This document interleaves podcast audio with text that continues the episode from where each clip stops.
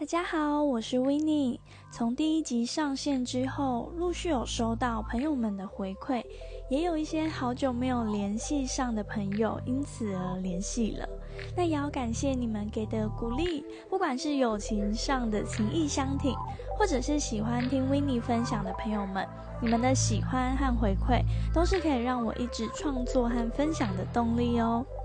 之后的每个礼拜啊，我都会固定更新一集的节目来跟大家分享。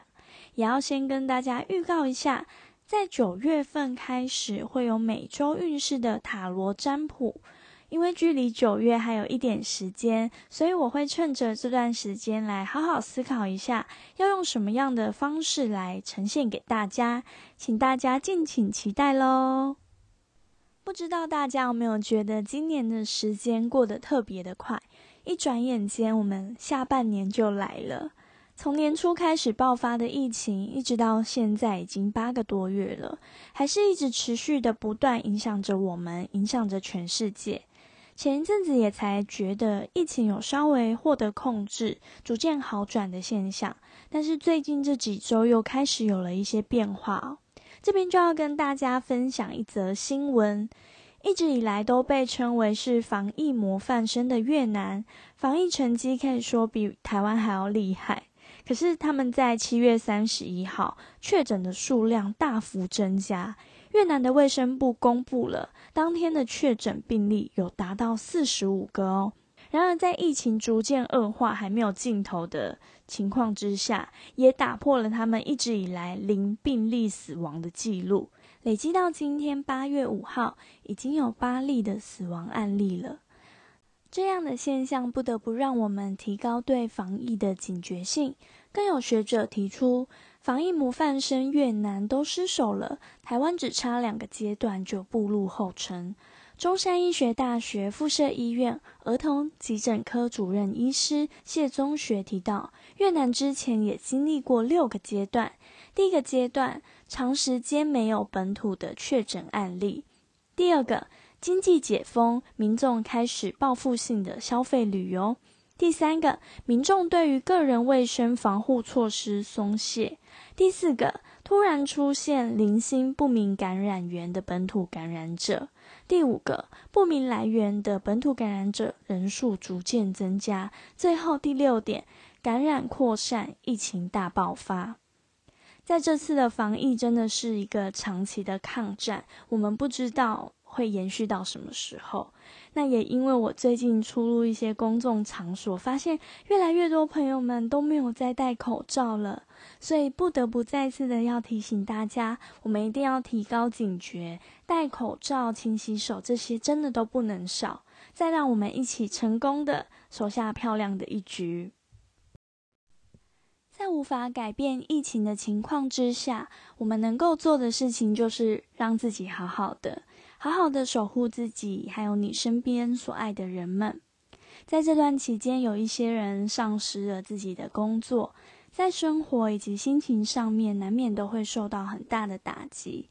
但是还是有一些人会选择利用这段时间，好好的沉淀一下心情，把以前一直想做，但是却因为工作很忙没有办法做的事情，好好的完成。就像是我旅游业的领队朋友们。因为疫情的关系，没有办法带团。那我们的政府也非常的积极，举办各项培训的课程，让这些失业的领队可以趁着这段时间好好充实自己，让他们自己能够做足了准备，等到下一次机会来的时候，就可以直接上场。所以，调整好自己的心态和心情是非常重要的。与其沉浸在悲伤里面，不如让自己好好的振作。准备迎接下一次的机会。维尼自己觉得，前一阵子因为疫情的关系，在心情和工作上面确实真的受到非常大的影响。原定要结婚的新人们陆续的选择取消或是延期婚礼，光是要和新人去沟通协调，就需要非常多的同理心以及耐心。我们需要站在公司的立场和新人的角度去寻找一个平衡点。在疫情最严峻的四四五月份吧，几乎是没有喜宴的状况之下，各大饭店开始推出了外带的精致餐盒来贩售。在那段时间，我们也开始了一段的贩售餐盒的时光。那时候，我常常都会开玩笑的说，每天早上叫我起床的不是梦想，而是便当。现在再次的回顾起那段时光，虽然觉得辛苦，不过也是有一些有趣的地方。大家都在大太阳底下叫卖，卖到后来，我们开始研发了自己的叫卖口号，还有叫卖的舞蹈来吸引客人的目光。要是没有同事之间互相鼓励，燃烧彼此的热情，真的是会非常的难熬。相较于前一阵子，目前的状况应该算是比较稳定一点。当然，前提还是大家都有持续的在防疫，做好防疫这个部分。在这个相较于之前前一阵子比较稳定的状况之下，我想要透过养成生活中的好习惯来开始，把自己调整成最佳的状态。大家应该都对前一阵子非常热门的二十一天习惯养成不陌生吧？那为什么养成习惯需要二十一天的时间呢？这就要回溯到一九五零年代，有一位整形外科医师马尔兹，他在进行整形手术之后，发现患者大概需要二十一天左右的时间才可以习惯自己的新面貌。包含有些患者在手脚被截肢之后，会有一段时间产生幻肢感，也就是当我们手或脚已经被截断，却还感觉到它有痛觉或是痒痒的感觉。同样也是大概二十一天左右才会慢慢消失。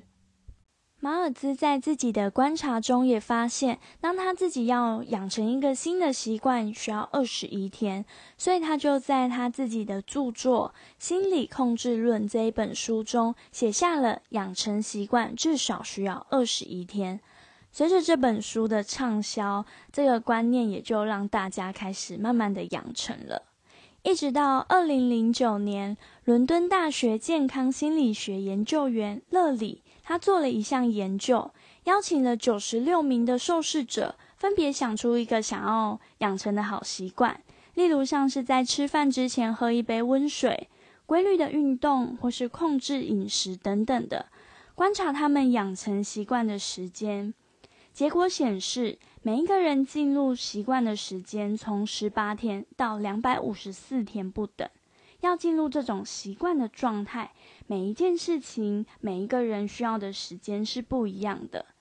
当然，也跟我们自己本身设定的目标难易度有关系。我们要把一个复杂的目标拆解成数个不同的小事件，来循序渐进的达成，这样就会使得目标达成难度大大的降低。另外一方面，在一个小小的目标实现过程中，无形之中也会不断的强化我们自己的自信。因此，维尼也想要来对自己发起一个好习惯运动，时间设定为一个月。那我就把它非常阳春的命名为“三十天的好习惯养成计划”。首先，第一步，我要先设定大方向的目标。希望我可以朝向一位身体健康且对财务管理非常有效率的女性前进。第二步，我要来将我的目标拆解成小事件，在此我把它分成三个事件，也就是希望我这个月可以养成的好习惯。第一个好习惯，每一天要喝两千五百 CC 的水。因为水对人来讲是一个非常重要的元素，每一个人一天最基本需要摄取的水分是自己体重再乘以三十。如果是想要减脂的朋友，他需要摄取的水量则是自己的体重再乘以五十。因为燃烧脂肪需要靠水来完成，那燃烧脂肪的第一个步骤就是要把脂肪拆成脂肪酸还有甘油。这个过程中，如果你没有足够的水分，那它是没有办法完成的哦。第二个想要养成的习惯是每天在十二点半之前睡觉。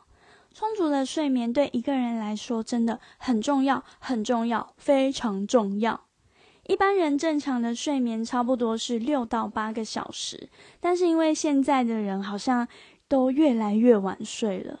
我自己本身睡觉的时间大概坐落在一点到两点之间，这个说出来自己都觉得好不好意思哦，有点太晚了。而且最近睡眠品质还有越来越差的趋势。我本来是一个想睡觉马上就可以入睡的人，但是现在到了 夜深人静的时刻，脑袋也会开始停不下、停不下来，一直思考一些事情。现在已经连续三天都做梦了，更惨的是前面的两天都还是做噩梦，醒过来都会觉得自己没有好好的休息到，所以会希望可以把睡眠的时间调整回来，让我从熊猫变回小猪。刚刚提到的好习惯运动，第一步是设定大方向的目标，第二步是将目标拆解为小事件。那最后第三步，也就是开始执行，并且持之以恒，直到这些动作已经变成你不假思索就可以做出来的动作。恭喜你，你就成功的养成你的好习惯，并且朝着你的目标更进一步喽。好的习惯养成永远不嫌多，但是我们千万不可以贪心，一次最多不要设定超过三个你想要养成的好习惯。别让自己在忙碌当中没有养成自己的好习惯就算了，还让自己变得更累、更沮丧，那就不好喽。如果现在的你也有想要调整或者是养成的习惯，欢迎你也一起来设定一个属于你的好习惯养成计划。一个月后，就让我再来跟你们分享这些过程吧。谢谢你今天愿意腾出时间来听我说。我会继续分享生活中的小发现，让我们一起创造生活的小确幸，让生活变得更有趣。如果喜欢我的频道，欢迎订阅分享。如果有任何想听的，或者是想对我说的话，欢迎私讯我 IG 的小盒子。谢谢你的收听，维尼下次再来为你说。